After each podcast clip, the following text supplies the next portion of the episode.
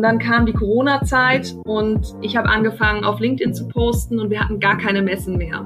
Und ähm, in der Zeit haben wir es geschafft, die Messen durch LinkedIn zu ersetzen. Klar, es ist auch wichtig, dass man sich als Person zeigt und nicht als Marke. Also es gibt ja diesen Spruch, Menschen folgen Menschen, keinen Marken. Ähm, außer man heißt Apple, dann, folgen die Leute auch der Marke. Marketing strategisch sinnvoll aufbauen. Wir laden Marketing-Brains ein, ihr Wissen und ihre Insights mit uns und euch zu teilen. Marketing Strategy Genius, Podcast und LinkedIn Audio Event mit Julia Kiener und Lisa Zöfgen.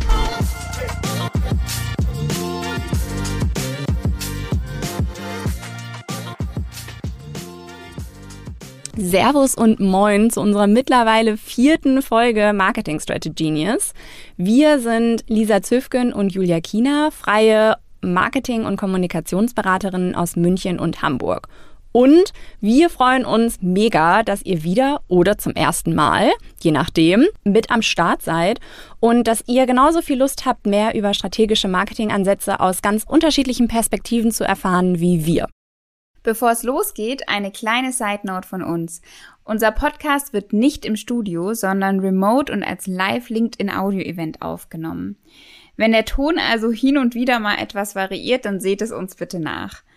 Für alle, die beim nächsten Live-Event dabei sein wollen, das übrigens am 23.08. stattfindet, folgt uns doch gern bei LinkedIn und dann verpasst ihr kein Audio-Event mehr und könnt das nächste Mal sogar live eure eigenen Fragen stellen.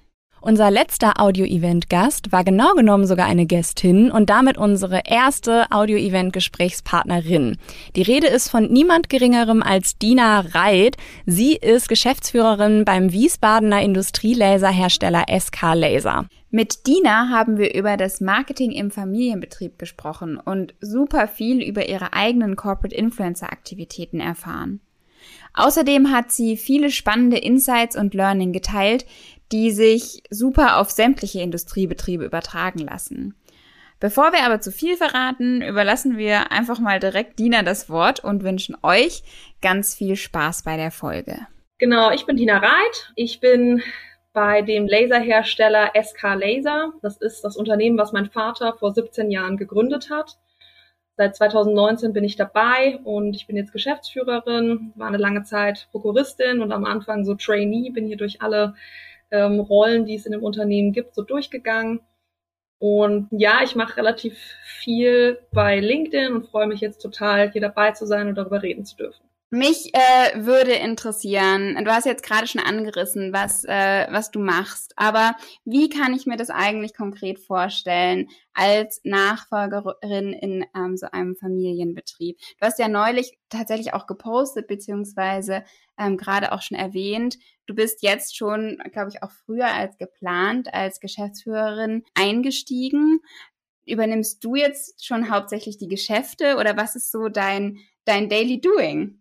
Ja, also ich sag mal so, wir sind ja hier ein Maschinenbauer. Ne? Wir stellen Sondermaschinen her für die Laseroberflächenbearbeitung.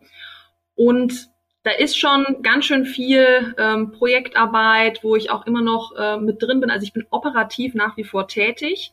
Ähm, am Anfang war das nur operative Tätigkeit. Ich habe dann mir auch ziemlich viel ja, ich nenne es mal technisches Wissen aneignen müssen, weil ich ähm, aus dem Wirtschaftsbereich komme und keinen Maschinenbau studiert habe. Das heißt, ich habe dann zum Beispiel elf Monate lang ganz viel in der Konstruktion gearbeitet, war aber auch in der Produktion mit dabei. Und die Tätigkeiten, die ich jetzt mache, du einmal so durch die Bank, also sowohl operative Tätigkeiten, aber ich übernehme natürlich schon viel ähm, Geschäftsführergeschichten, also ob das jetzt mal mit der Bank ist, ob das mit ähm, Personal ist, ähm, Gebäude und so weiter. Also da gibt es ja schon viele, viele Bereiche, in denen man immer gucken muss. Ähm, Strategie, Finanzen, wo stellen wir uns auf, wo soll es weitergehen, ähm, was sind mögliche neue Key-Kundengruppen, ähm, an die wir dran gehen oder Kunden, an die wir überhaupt dran treten, sowas. Ja, also so, da mache ich ganz viel nach wie vor mit meinem Vater zusammen. Es gibt aber auch schon Dinge, die ich jetzt ohne ihn mache. Dann äh, diese Marketinggeschichten mache ich eben. Ja, also ich poste auf LinkedIn, ich mache ähm, YouTube-Videos, Instagram, so ein kleines bisschen und ähm, auch ein paar TikTok-Geschichten, aber alles noch ausbaufähig, würde ich sagen. Und äh, tja, was mache ich ansonsten noch? Ich glaube, das war's. Also äh, operativ, Geschäftsführung und Marketing sind so die großen Schwerpunkte, bei denen ich drin bin. Super spannend und auch sehr, sehr, sehr vielfältig. Ähm, ich stelle mir das super spannend, aber auch anstrengend vor. Und bevor wir jetzt, du hast gerade dann das Stichwort Marketing reingeworfen. Ich meine, wir sind hier bei Marketing Strategenius. Da wollen wir natürlich gleich mit dir drüber reden. Aber bevor wir damit anfangen, haben wir eine kleine Schnellfragerunde für dich vorbereitet. Und da gilt es im Grunde nur, einen Satz zu vervollständigen. Und wenn du bereit bist, dann würde ich damit einmal loslegen. Auf geht's. Hier kommt eine Schnellfragerunde. Yeehaw.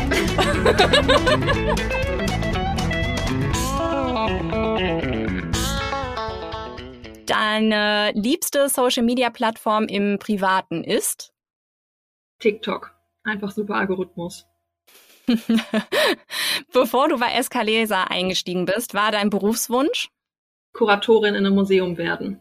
Uh, spannend. Der beste Rat, den dir dein Vater je gegeben hat, ist? Das Glück hilft den Tapferen, ja. Das erste, was du morgens machst, wenn du aufgestanden bist, ist? Zähne putzen.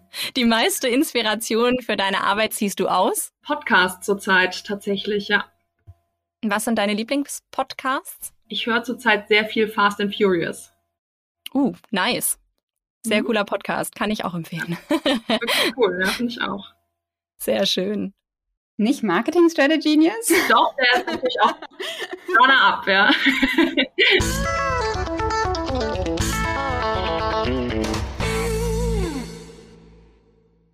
Ja, du warst ja gerade schon ganz bescheiden und hast gesagt, ähm, du machst so ein bisschen LinkedIn, YouTube und so weiter und meintest, es wäre noch ausbaufähig. Ist natürlich immer alles ausbaufähig, aber wer jetzt Dina noch nicht folgt, auf LinkedIn zumindest, kann sich das vielleicht parallel mal anschauen. Also Dina hat mittlerweile fast äh, 20.000 FollowerInnen hier und ähm, ich glaube, als wir dich kontaktiert hatten zum Podcast, waren es irgendwie so 16.000. Also es steigt rasant. Ähm, und ich finde es unglaublich beeindruckend, was du hier auf die Beine stellst. Ich würde aber gern noch mal einen Schritt zurückgehen. Wie konnten wir uns denn das Marketing bei Escalaser bis zu deinem Eintritt ins Unternehmen vorstellen? Also mein Vater war ein ganz großer Messegänger. Ne? Also wir haben echt unglaubliche Anzahlen an, an Messen gemacht jedes Jahr äh, zweistelliger Bereich, unterer zweistelliger Bereich pro Jahr. Und das heißt, er war dann zum Beispiel, also er war immer quasi mit auf der Messe, auf den meisten und war dann zum Beispiel so auf, keine Ahnung, 13 Messen in einem Jahr, er persönlich. Und ich weiß noch, als ich eingestiegen bin, ich war ja auch immer mit, mit auf den Messen gewesen und es hat mir schon auch Spaß gemacht, aber ich habe gesagt, du, 13 Wochen im Jahr, das ist mir einfach zu viel. Ich will auch nicht 13 Wochen im Jahr nicht in der Firma sein. Also irgendwie, ich hatte damals schon, wie soll ich sagen, ja, die, den Wunsch, nicht immer so viel auf Messen zu sein. Gut, und dann habe ich, dann bin ich eingestiegen und ich bin 2019 eingestiegen und hatte erstmal noch überhaupt keine Idee, wie ich diese Messen irgendwie able ja, ablegen, ablösen könnte. Und dann kam die Corona-Zeit und ich habe angefangen, auf LinkedIn zu posten und wir hatten gar keine Messen mehr. Und ähm, in der Zeit haben wir es geschafft, die Messen durch LinkedIn zu ersetzen. Also die Hauptmarketingaktivitäten waren damals definitiv die Messen. Klar, es gab noch mal so, so andere Geschichten wie mal einen Lasergravurtag hier bei uns in der Firma oder ähm, sowas wie so, ich sag mal, Mailing-Aktionen, Telefonaktionen. Ne? Ähm, aber auf Social Media ist da ganz wenig gelaufen. Wir hatten immer schon ein paar YouTube-Videos. Wer da mal Interesse hat, kann sich gerne mal bei SK Laser auf dem Kanal die ersten YouTube, also die ältesten YouTube-Videos von uns anschauen. Da sieht man mich dann noch so im zarten Schulalter, als mein Vater mich schon verpflichtet hat, mal ein paar Videos ähm, zu drehen mit ihm. Und die Hauptmarketing-Geschichten, die wir jetzt machen, laufen wirklich über Social Media. Okay, jetzt hast du gerade YouTube ähm, erwähnt, da wollte ich nachher auch noch darauf zurückgreifen ähm, äh, oder darauf zurückkommen. Wie, wie, du hattest ja in unserem Vorgespräch schon erzählt, dass das eine Initiative von deinem Vater war, als du ähm, noch in der Schule warst, wie kam er da drauf? Also das war ja dann schon so ein erster Schritt Richtung Social Media. Wie kam es dazu? Ich glaube, dass ihm das Medium Video auch immer schon gut gefallen hat. Und ähm, ich meine, YouTube ist nach wie vor irgendwie äh, die zweitgrößte Suchmaschine. Da gibt es ein unendliches, äh, eine unendliche Fülle von Videos. Und ähm, es ist auch so, wenn jetzt jemand sieht, hier Escalaser, die Lasermaschine könnte für mich interessant sein, dann gibt es schon sehr viele Interessenten, die auch auf YouTube nochmal nachschauen und die sitzen dann mitunter vor mir und sagen, ja, in dem Video habe ich ja gesehen, sie können auch die und die Lösung bieten. Also man informiert sich über YouTube. Ähm, und das, also auch ich im privaten Bereich, keine Ahnung, irgendwie ein Kochvideo oder wir haben jetzt im Garten was gemacht, irgendwie, keine Ahnung, wie pflanze ich oder zu welcher Zeit pflanze ich eine Rose ein, was nehme ich dafür Dünger, so Geschichten. Ähm, da kann man, finde ich, super viel Wissen einfach auf YouTube finden und alles umsonst. Ähm, und ich glaube, so ein bisschen die Idee kam daher, dass, dass YouTube einfach ein cooles Medium ist und da auch einfach viel Power drauf ist, weil da viel, viele Leute und viele Videos sind. Hast du denn irgendwie besondere Learnings, die du daraus gezogen hast? Oder ähm, die du gerne teilen würdest, auch vielleicht mit anderen eher ja industriellen äh, Unternehmen vielleicht, die sich gar nicht selbst auf YouTube sehen, weil sie eben keine Rosen einpflanzen und kein Kochvideo produzieren, sondern eher vielleicht ja pragmatischer unterwegs sind oder eher halt Industriefunktionen zeigen? Also wir sehen, dass die Videos, bei denen man eine Person mit dem Laser zusammen sieht und eine Anwendung eigentlich am besten funktionieren. Es ist für die Leute total uninteressant, ähm, nur die, die Maschine zu sehen, ohne dass zum Beispiel mal was dazu erklärt wird. Also Erklärung sollte auf jeden Fall schon mal dabei sein, ob das jetzt ein Voice-Over ist oder irgendwie so, ich sag mal sowas wie Untertitel. Äh, aber ich, ich glaube schon daran, dass, dass eine Person, die einem was erklärt und die irgendwie vielleicht auch eine sympathische Ausstrahlung hat, dass das schon das ist, was am meisten zieht. Also würde ich empfehlen, ja, mit einer Person das zusammen. Und äh, das sind ja dann sicherlich auch ähm, eben viele FAQ-Videos. Verwendet ihr die beispielsweise noch weiter? Also sei es durch in, in Newsletter aussenden, dass ihr die dort verlinkt oder auf eurer Webseite, dass ihr da sagt, statt FAQs runterzuschreiben, guckt euch unsere Videos an. Genau, also wenn ich jetzt zum Beispiel jemand habe, der eine Anfrage hat oder der überhaupt eine, eine Frage hat zu irgendwie einer Maschine von uns, dann würde ich immer ein YouTube-Video mitsenden. Sage ich einfach, hier, schau mal bei dem Link, da kannst du dir vorstellen, wie das funktioniert, eine Drehachse zum Beispiel oder wie Laserabtrag bei uns aussieht. Das ist, finde ich, immer total cool, weil mir geht's genauso. Ein Bild sagt einfach doch mehr als äh, Worte nur. Deswegen finde ich das super gut, da das auch zu nutzen, so rum. Und klar, also ich äh, poste natürlich meine YouTube-Videos auch bei LinkedIn, ja. Aber sicherlich könnten wir das noch mehr, noch mehr einsetzen. Jetzt hast du ja eigentlich ähm, schon das perfekte ähm, Stichwort zum Einstieg in das Thema Personal Branding geliefert, äh, weil du gesagt hast, ähm, wenn ein Mensch neben der Maschine steht ähm, und ja ein Gesicht zu sehen ist, dann funktioniert das grundsätzlich schon mal besser. Ähm, und das ist ja genau das, was wir auch immer wieder sehen, zum Beispiel auf LinkedIn, dass ähm, alles, was über persönliche Profile ähm, stattfindet, alles, was ähm, ja mit einem Foto oder einem Bild von einer Person stattfindet, funktioniert immer viel, viel besser. Es überträgt Emotionen, es ist authentisch und so weiter und so fort. Jetzt äh, ja ist in unserer Bubble, sage ich mal, also Julia und meiner Bubble, LinkedIn ein ein riesen Kommunikations ähm, Kanal, ähm, wo wir natürlich auch viel persönlich unterwegs sind. Ich frage mich jetzt, du damals, als du auf LinkedIn angefangen hast zu posten, ähm, wie kamst du darauf, äh, zu sagen, okay, ich mache das aber auf meinem privaten Profil und nicht auf dem Unternehmenskanal? Also ich weiß noch, als ich in die Nachfolge reingegangen bin, dieses Thema Nachfolge im Familienunternehmen hat mich total beschäftigt weil ich habe, ich musste feststellen, dass äh, Nachfolge gar nicht so einfach ist, wie ich damals in meiner, keine Ahnung, Naivität am Anfang gedacht hatte. Ähm, ich dachte irgendwie, ayo, ich mache einfach das, was mein Vater tut und ähm, übernehme halt dann so die Dinge und äh, jetzt irgendwie groß ändern muss ich auch nicht. Ich verstehe mich super mit meinem Vater, also was sollen schon die Probleme sein? Und äh, tatsächlich waren die größten Probleme wahrscheinlich in meinem Kopf dann äh, in diesem Augenblick. Also mit meinem Vater verstehe ich mich nach wie vor super, Gott sei Dank. Aber äh, ja, Führungskraft werden, das wird man halt doch nicht über Nacht. Und äh, direkt nach dem Studium als Jobeinstieg ist das gar nicht so einfach. Und irgendwie hatte ich total die Barriere damals im Kopf als Frau in der Technik in die Geschäftsführung zu gehen und dann Unternehmen zu leiten und auch einfach zu haben. Ne? Und dann, ich weiß noch, ich habe fast krampfhaft nach Vorbildern gesucht. Also nach Leuten oder Frauen besonders, die in der Technik ein Unternehmen übernommen haben.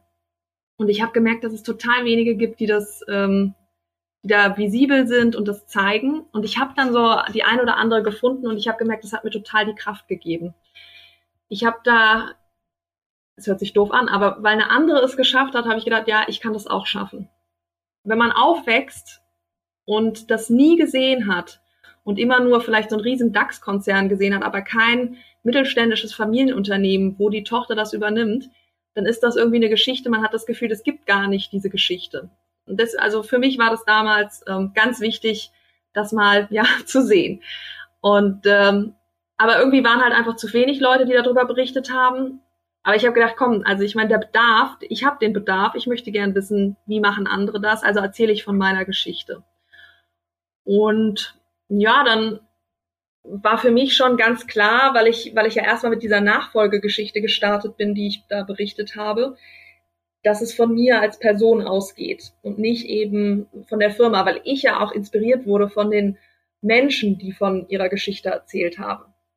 Und ja, also, dass ich dann auch über die Laser berichtet habe, war eigentlich relativ einfach, weil Nachfolge und Laser war einfach oder ist nach wie vor das, was mich am meisten beschäftigt. Jetzt ist vielleicht einfach noch mehr die Unternehmensführung dazu gekommen.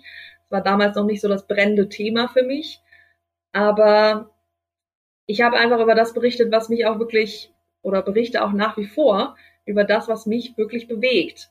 Und ähm, auch irgendwie einen Post, der bei mir kommt, also keine Ahnung, jetzt vor zwei Wochen, glaube ich, habe ich über Lieferengpässe äh, berichtet ja, das ist auch, weil wir derzeit echt mit Lieferengpässen zu kämpfen haben. Oder wenn ich ähm, irgendwo dann mal einen Podcast oder keine Ahnung in einem Interview oder so zu sehen bin, dann poste ich eben darüber. Oder wenn ich äh, gerade irgendwo eine Besichtigung gemacht habe, dann berichte ich über die Besichtigung und die Gedanken, die ich eben damit verbunden habe. Und ich denke, das ist auch ganz wichtig, dass es eben dieses authentische, ähm, ist, was mir wirklich passiert und worüber ich nachdenke, worüber ich da berichte. Klar, es ist auch wichtig, dass man sich als Person zeigt und nicht als Marke. Also es gibt ja diesen Spruch, Menschen folgen Menschen, keinen Marken. Ähm, außer man heißt Apple, dann, dann folgen die Leute auch der Marke. Aber das, da glaube ich auf jeden Fall dran. Und im Maschinenbau ist das ähm, noch nicht so angekommen bisher. Also gerade da als Personenmarke aufzutreten, ist noch, ja, nicht so verbreitet im Maschinenbau. Ähm, da möchte man immer gerne, dass die Technik für sich spricht und die Technik ist auch super wichtig. Aber ich denke, wir alle sind nun mal eben Menschen und möchten auch gerne ähm, ja eine, eine gewisse Emotion bei der ganzen Sache haben. Und wenn man eben nur Edelstahl und äh, vielleicht ein bisschen Kunststoff sieht, das ist nicht so emotional ähm, wie jemand, der von, von seinem Weg berichtet. Ja, äh, tatsächlich sagst du sehr, sehr viel, was wir auch unseren Kundinnen und Kunden predigen. Äh, wärst du nicht schon bei deinem Unternehmen eingestiegen, hätten wir dir vielleicht einen Einstieg in unserem angeboten. genau. Du hast ja das äh, Thema ähm, Vorbilder angesprochen und das finde ich super spannend. Ähm, mich würde interessieren, ob es für dich auch jetzt irgendwie ein Teil deiner eigenen, wenn du sowas hast, Content-Strategie geworden ist, eben auch ein Vorbild für andere zu sein. Du hast ja auch den Role Model Award gewonnen. Ähm, das würde mich schon interessieren, ob das irgendwie auch ein Ziel ist, was du verfolgst, dass vielleicht andere junge Frauen, die in einer ähnlichen Situation sind oder in einer anderen, wie auch immer, einfach in dir ähm, einen Orientierungspunkt sehen? Du, ich habe am Anfang jetzt nicht irgendwie den Plan gehabt, ich möchte Vorbild sein. Nein. Aber ich habe gemerkt, dass ich zum Beispiel ganz viel von Nachfolgerinnen und Nachfolgern angeschrieben wurde. Also am Anfang vielleicht ein bisschen mehr die Frauen, aber jetzt ist das, ähm, keine Ahnung, ich, ich konzentriere mich nicht mehr so stark auf äh, Frau in der Nachfolge, sondern eher, dass ich über die Nachfolge an sich berichte. Deswegen habe ich da jetzt eigentlich auch genauso viele Männer, die sich bei mir melden. Und es sind immer wieder Leute, die mir schreiben, hier Dina, ähm, das, wovon du berichtest, geht mir genauso und ähm, die vielleicht auch die Zweifel kennen, die man am Anfang so einer Nachfolge hat. Ähm, und ja, zu einem gewissen, in einem gewissen Maße ähm, ist das sicherlich auch mit einem Vorbildcharakter, was ich mache. Ne? Ähm, und ich sag mal so, da ich weiß, wie wenige Vorbilder es gibt in dem Bereich, ähm, kann ich das auch verstehen, dass die Leute dann natürlich gucken, wie machen andere das. Und ja, also diesen Role Model, den ich ähm, jetzt gewonnen habe, da ach, war ich natürlich total stolz drüber. Ähm, das war ja von Startup Teens ähm, im Bereich Familienunternehmerin. Was ich auch mal cool finde, weil Familienunternehmer und Unternehmerinnen sind ja meistens so ein bisschen ja im stillen Kämmerchen. Ne? Äh, man berichtet ja nicht so viel darüber. Vielleicht würden wir in Amerika sein, würde man mehr darüber berichten. Ähm, wo man steht, wie das mit der Familie läuft und das Unternehmen und man übernimmt da was. Da ist ja auch schnell die Neiddebatte drin, weil man eben was übernimmt, was jemand anderes aufgebaut hat ähm, wo ich ja meinem Vater unendlich dankbar für bin. Ähm, aber andererseits ist es natürlich trotzdem immer noch eine Challenge, ähm, das dann weiterzuführen. Ja? Also wie gesagt, ich würde mir wünschen, dass es ähm, ganz einfach und easy peasy so läuft und ich einfach nur das mache, was mein Vater tut. Aber so läuft halt Unternehmertum nicht. Ähm, ja, also um darauf zurückzukommen, in einer gewissen Art und Weise, klar, bin ich auch zu einem Vorbild für die Nachfolger geworden. Jetzt hast du gerade schon ähm, so einen Knackpunkt angesprochen. Und zwar in Deutschland haben wir ganz oft einfach in unserer Kultur das Problem mit dem Thema Sichtbarkeit. Möchte mich nicht in den Mittelpunkt stellen.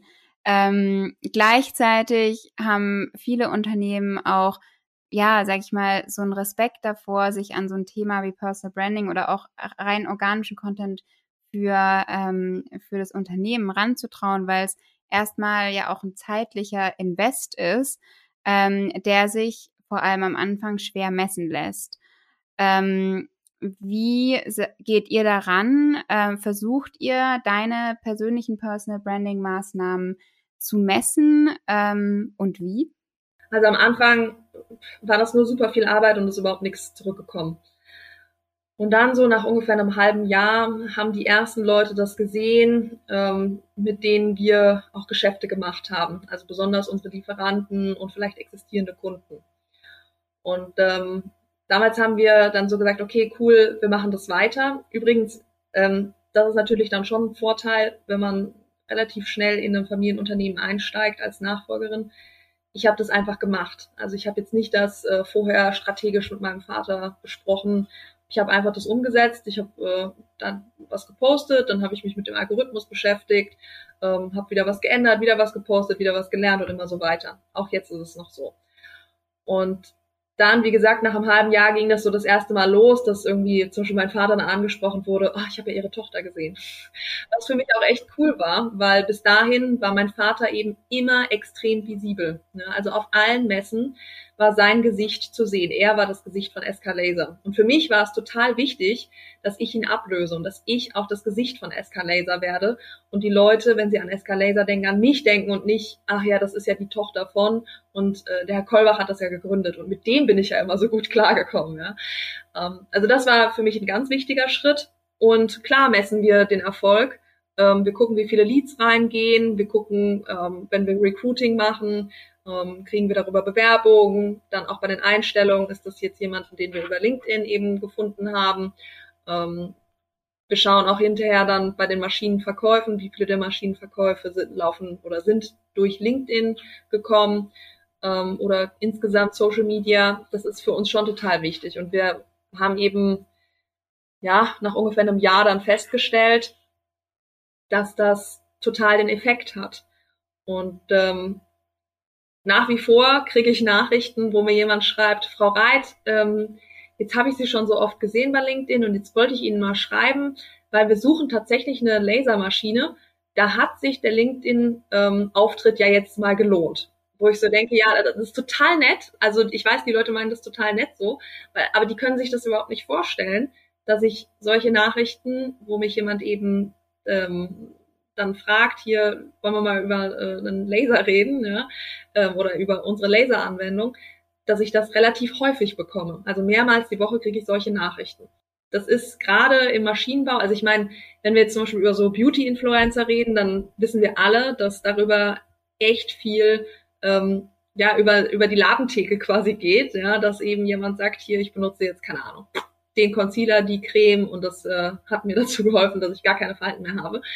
Ähm, und dass das aber auf LinkedIn auch funktionieren kann, ähm, wenn man sich eben positioniert für ein Thema und einfach nur visibel macht, was, was man da, ähm, was man da zeigt, dass darüber äh, in, ja, Interessenten kommen können. Das ist für die Leute echt ähm, nach wie vor ja noch Neuland. Ne?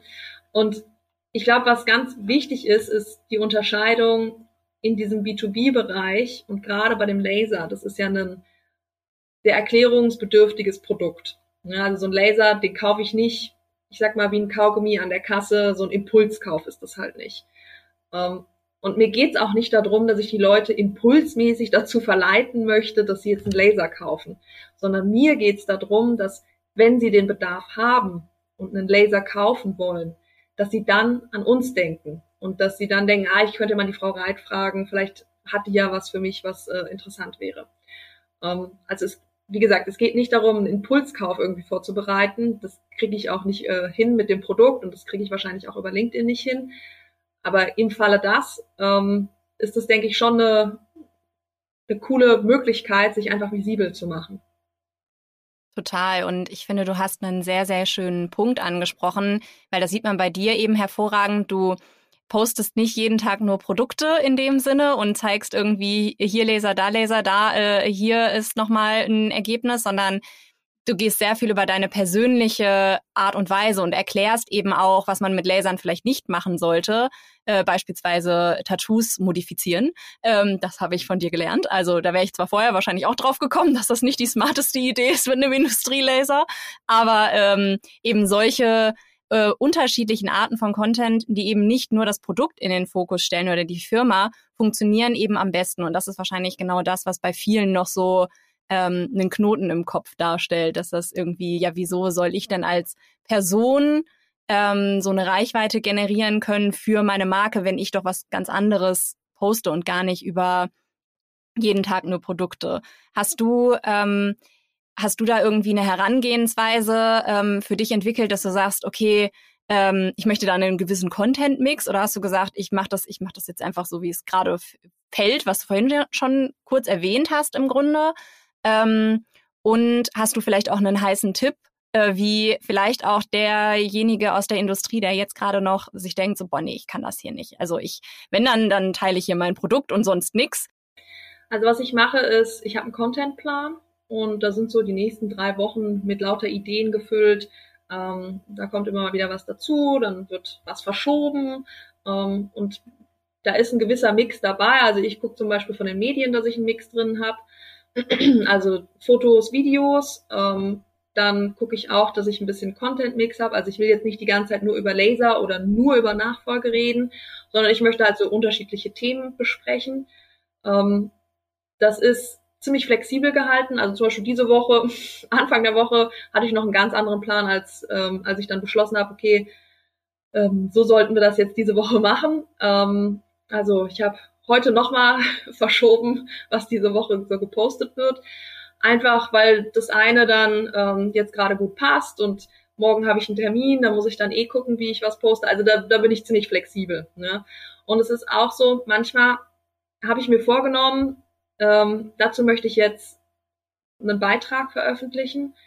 Und ich habe den Text noch nicht geschrieben und jetzt muss ich den Text eigentlich noch schreiben an dem Tag, aber pff, es kommt einfach nichts. Ja, das ist einfach gerade doch nicht das Thema, wie ich so gedacht habe. Aber ein anderes Thema hatte ich, keine Ahnung, diese Nacht um 5 Uhr bin ich aufgewacht, habe darüber nachgedacht und da kann ich jetzt was drüber schreiben. Dann wird es auch umgesetzt. Ja. Ähm, da bin ich, sage ich mal, schon flexibel dann. Und mh, mm, mal dazu, wie persönlich das ist. Also ja, natürlich, ich gebe Persönliches von mir preis. Also die Leute, die meinen LinkedIn-Content anschauen, wissen, wie mein Vater aussieht, wissen, wie mein Mann aussieht, ähm, wissen, was ich so grundsätzlich für ein Typ bin, dass ich irgendwie, keine Ahnung, ähm, keine Scheu habe, vor die Kamera zu gehen, ähm, haben also doch schon einen gewissen Eindruck von mir als Person. Aber ich mache zum Beispiel keine, ähm, keine Kochvideos bei mir in der Küche. Ich ähm, zeige nicht meine Beauty-Routine bei mir im Badezimmer. Ja, also ich habe sowieso noch gar nichts von mir zu Hause gepostet. Also ich habe da schon gewisse Grenzen für mich definiert. Ja, also was ist für mich professionell? Ähm, das geht über, also welche Themen spreche ich an? Ähm, woher kommt der visuelle Content, den ich hochlade? Also wo wird der aufgenommen? Was habe ich da für Kleidung an? Ähm, also da sind ja unterschiedliche Bereiche, die, die man da abdecken kann. Und ähm, ich habe da für mich eben irgendwie eine gewisse Entscheidung getroffen, wie es für mich passt. Und ja, dann, wenn jetzt jemand da neu starten möchte, kann man ja einfach auch für sich eine Grenze definieren, ja, und kann sagen, hier, ähm, für mich, ich bin vielleicht im Homeoffice, also deswegen werde ich schon immer auch mal ein Bild vielleicht aus meinem Arbeitszimmer posten, das bei mir zu Hause ist, aber darüber hinaus möchte ich jetzt nicht, keine Ahnung, meinen Hund und meine Kinder oder irgendwas anderes noch ähm, zeigen. Und ähm, also zum Beispiel bei mir ist es so, es wird ja auch immer so ein bisschen über die Facebookisierung von LinkedIn gesprochen.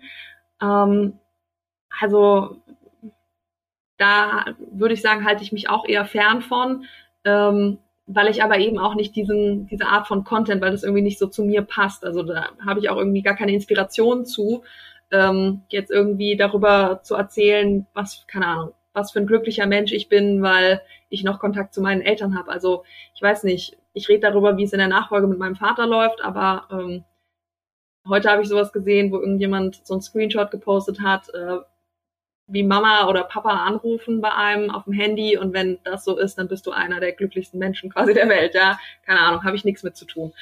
Und ähm, genau, also diese Grenze kann man ja für sich selber ziehen und in der Industrie es ist super schwierig, ich weiß das, ja. Ähm, die Maschinen können eben einen trockenen Eindruck machen, aber andererseits möchte man ja auch zeigen, was die Maschine Cooles kann, weil meistens kann die Maschine auch was ziemlich Cooles, ja, so ist es ja im Maschinenbau. Und ähm, ja, also ich denke, die Faszination für das Produkt, wenn man das selber hat ähm, und auch seine eigenen Zugänge hat. Also zum Beispiel, ich finde es total cool, wenn unser Laser ähm, einen Abtrag macht. Ja, ich finde einfach, das sieht cool aus. Und darüber berichte ich dann auch gerne. Oder ich ähm, finde es total beeindruckend, wenn ich ähm, die Geschwindigkeit von der Gravur zeigen kann. Und so eine, so eine ja, ähm, Faszination zum, vom eigenen Produkt, das kann man ja, also das kommt ja auch rüber dann, wenn ich davon ein Video mache und mich zeige, wie ich mir das anschaue und sage, boah, geil, ja, so finde ich das super. Ähm, und das, denke ich, ist ganz wichtig, also sich selber dann auch zu zeigen, wie man vielleicht mit den Produkten interagiert und ähm, was man selber daran cool findet. Und so wäre für mich der Anfang, wie ich einsteigen würde. Ich finde, du bist auch ein sehr, sehr gutes Beispiel dafür, äh, wie man das gut ausbalancieren kann. Das muss nicht zu persönlich sein und es kann trotzdem nahbar sein. Du hast jetzt gerade, Dina, schon ähm, nochmal deinen äh, Papa erwähnt und ich habe gesehen, dass seit neuestem auch ähm, dein Vater äh, ja aktiver auf LinkedIn auftritt. Zumindest ist es mir ähm, aktiver aufgefallen. Ähm, ist das eine Entscheidung, die er getroffen hat oder wo du gesagt hast, hey, schau mal, es funktioniert bei mir so gut, ähm, das müssen wir jetzt aufs Unternehmen ausweiten, auf dich oder vielleicht sogar auf ähm, weitere Mitarbeitende oder was ist da der Hintergrund? Ja, also das haben wir zusammen uns überlegt. Ähm, ich habe gesagt, du, es wäre eigentlich schon cool, wenn du auch was posten würdest, weil ich finde schon immer, dass es einfach mega spannend ist, diese Gründergeschichte, die er ja hat, zu berichten. Ne? Und natürlich, ich habe ihm geholfen, dann jetzt äh, diese Sachen zu erstellen. Also er hat jetzt zwei richtig tolle Posts gehabt, die richtig gut gelaufen sind und er ist mega stolz darauf. Ähm, freut sich da total, guck mal wieder, ich habe so viele Kommentare und hier so spannend. Und dann irgendwie hat er jetzt als letztes darüber gepostet, ähm, also als erstes hatte er eine Surfschule gegründet, als er noch in der Schulzeit war und dann im Studium auch war. Und ähm, dann hat einer kommentiert, der bei ihm in dem Surf- und Skaterladen ein Skateboard gekauft hat. Und mein Vater hat sich so gefreut natürlich, dass da einer ähm, aus der alten Zeit quasi sich gemeldet hat bei ihm. Ähm, genau, und, und solche Dinge passieren halt über dann ein Netzwerk wie LinkedIn. Ja, also bei uns war das schon eine Entscheidung, dass wir gesagt haben, hier, warum, warum nicht auch noch bei ihm probieren? Ähm, die Visibilität hilft dem Unternehmen. Ähm, mir macht es persönlich total Spaß, ihm macht es auch Spaß, also warum nicht nutzen?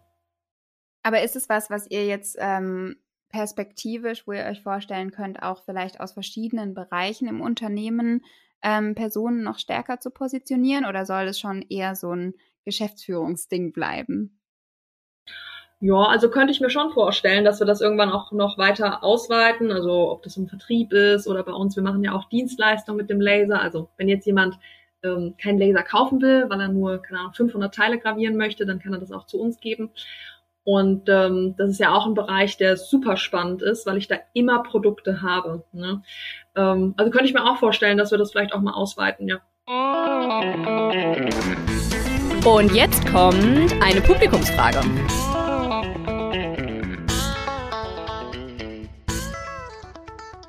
Holger Kahnt, Managing Director bei der Kamau AG, wollte von Dina wissen, was sie retrospektiv anders machen würde bei ihrem LinkedIn-Auftritt. Ich habe mich am Anfang so ein bisschen geziert, äh, ein Bild von mir oder ein Video von mir zu posten.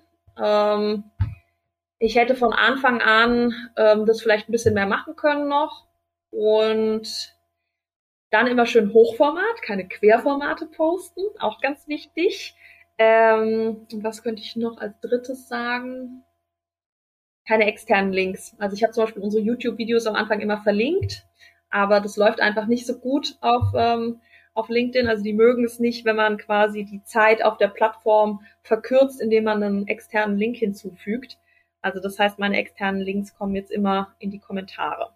Ein anderer Zuhörer wollte wissen, wie lange es bei Dina gedauert hat und wie viel Zeitaufwand es benötigte, bis sie den ersten Lied erhalten hat und wann sich weitere Erfolge eingestellt haben. Um, ähm, also die ersten Reaktionen waren so ungefähr nach einem halben Jahr und dann vielleicht nach, keine Ahnung, so sieben, acht Monaten war, glaube ich, das erste Lied da und die erste Einstellung haben wir nach ungefähr 14 Monaten, glaube ich, gehabt, die dann über LinkedIn gekommen ist. Eine weitere Frage aus dem Publikum war, ob Dina ihre Beiträge überhaupt selbst schreibt oder ob sie dabei Hilfe bekommt. Ja, also die Beiträge schreibe ich komplett selber, meine Kommentare und Nachrichten schreibe ich auch alle selber. Das nimmt ziemlich viel Zeit in Anspruch, muss ich dir schon ehrlich sagen. Ähm, besonders wenn ich irgendwie einen Post habe, der viral geht oder was heißt viral geht, ähm, also einen gut laufenden Post habe, ja, also so ab über 1000 Reaktionen so, ähm, da kommt ziemlich viel dann rein. Ne? Ähm, also manchmal schiebe ich das dann auch so zwei Tage, weil ich denke, boah, ich muss jetzt erstmal hier das abarbeiten, bevor ich dann meine ganzen Nachrichten beantworte. Und leider gehen dann auch manchmal so Nachrichten ähm, so ein bisschen unter, wo es eigentlich cool wäre, direkt drauf zu reagieren. Aber das schaffe ich einfach nicht komplett. Ja. Ähm, könnte man jetzt sagen, wäre besser, wenn da ähm, jemand ähm, aus meinem Team das macht. Aber andererseits ist es halt schon so, dass wenn ich das beantworte und da halt nochmal die ganz kleine Anekdote von mir mit einfließen lasse in die Nachricht, dass es dann halt doch authentisch ich bin, glaube ich auf jeden Fall. Ne? Ähm, also ich weiß, dass viele da Copywriter auch nutzen, um zum Beispiel ihre ähm, Posts zu schreiben, aber das macht mir ja total Spaß. Ja, also gerade dieses so Gedanken machen darüber, ah, in welche Richtung könnte das gehen und dann so einen Post schreiben und ähm, sich zu überlegen, ah, heute baue ich das mal so und so auf. Äh, das, ich liebe das, ja, und das finde ich auch gerade das Coole an LinkedIn, dass es da eben doch relativ textlastig ist und dass halt die guten Texte auch ziehen und dass die Leute sich wirklich diese ganzen Texte durchlesen und darauf dann auch kommentieren. Das finde ich ist das Spannende. Ja? Die Fotos und Videos müssen trotzdem sein, meiner Meinung nach, weil das einfach ein Catcher ist. Das ist ein Eye-Catcher. Du hast mehr ähm, Platz auch, den du in den Feed einnimmst. Aber ähm, gerade jetzt bei einem Foto, du berichtest halt nicht so viel. Ja? Also du gehst nicht so stark in die Kommunikation rein. Ähm, bei einem Video schon eher, aber bei so einem Text kannst du halt wirklich mal deine Meinung schildern und das gefällt mir richtig gut.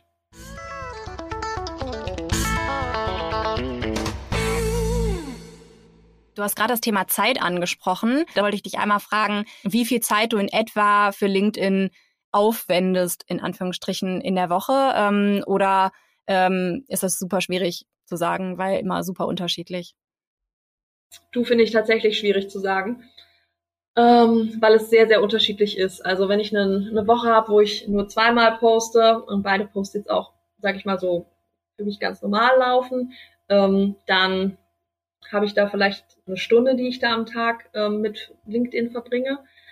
Aber ganz ehrlich, wenn du einen Post hast und da drauf kommen 300 Kommentare und die musst du alle beantworten oder willst du ja auch alle beantworten, weil da ja auch spannende Dinge drin stehen, dann ist das halt doch ein bisschen eine andere Hausnummer. Also ich habe schon Tage gehabt, wenn ein Post wirklich gut läuft, wo ich dann mal einen halben Tag nur am Kommentieren und Nachrichten beantworten und so weiter war.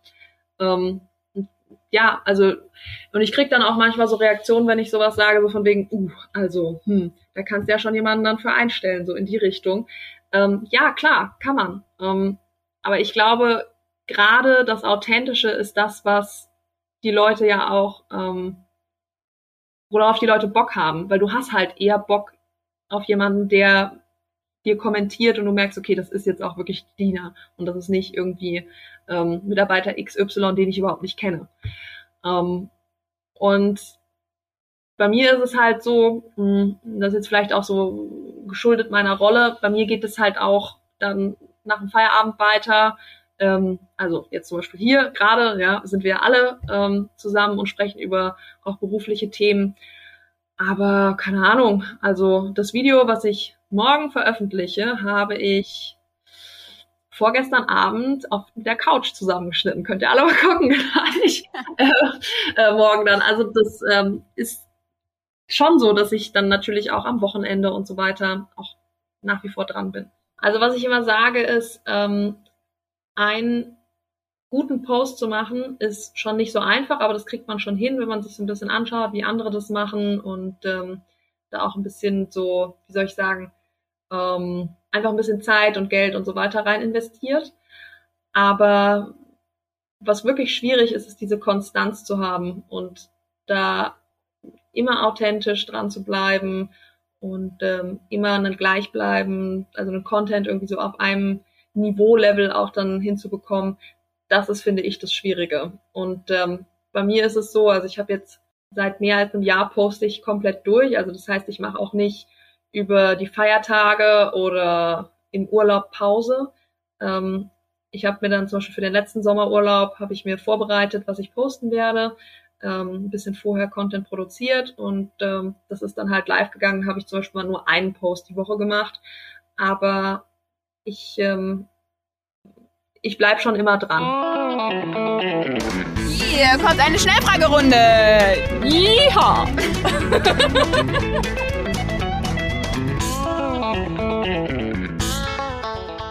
Selbst machen oder delegieren? Delegieren. Daten oder Bauchgefühl? Bauchgefühl. Sprachnachricht oder Schreiben? Schreiben. Kreativ sein, abends oder morgens? Morgens. Risiko oder volle Kontrolle? Risiko. Und YouTube oder Netflix heute Abend? Netflix.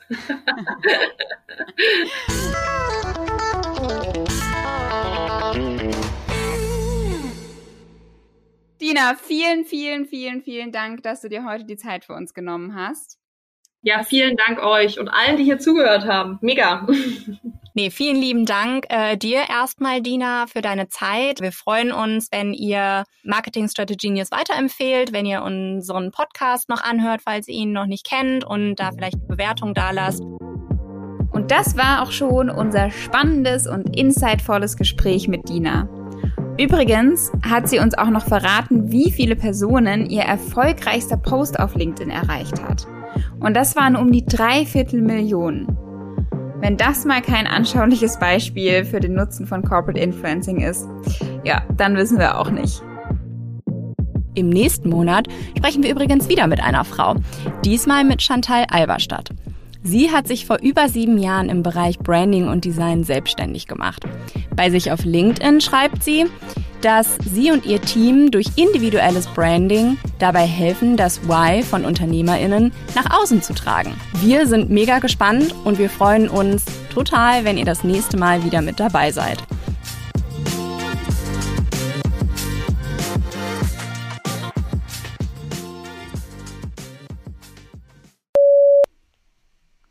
glaube, ich verschluck das Audio immer so. Ja, der Hund will aufs Sofa. Komm hier. Eine. Ein anderer Zuhörer wollte wissen. Wollte wissen. Bei Beiträge. Beiträge. Ähm, Wie viel Zeitaufwand ist benötigt? Alter, ist dieser Nachbar laut, ne? Kannst du auch mit reinschreien.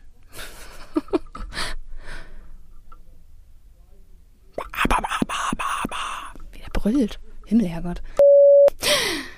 So, jetzt bla bla bla bla bla.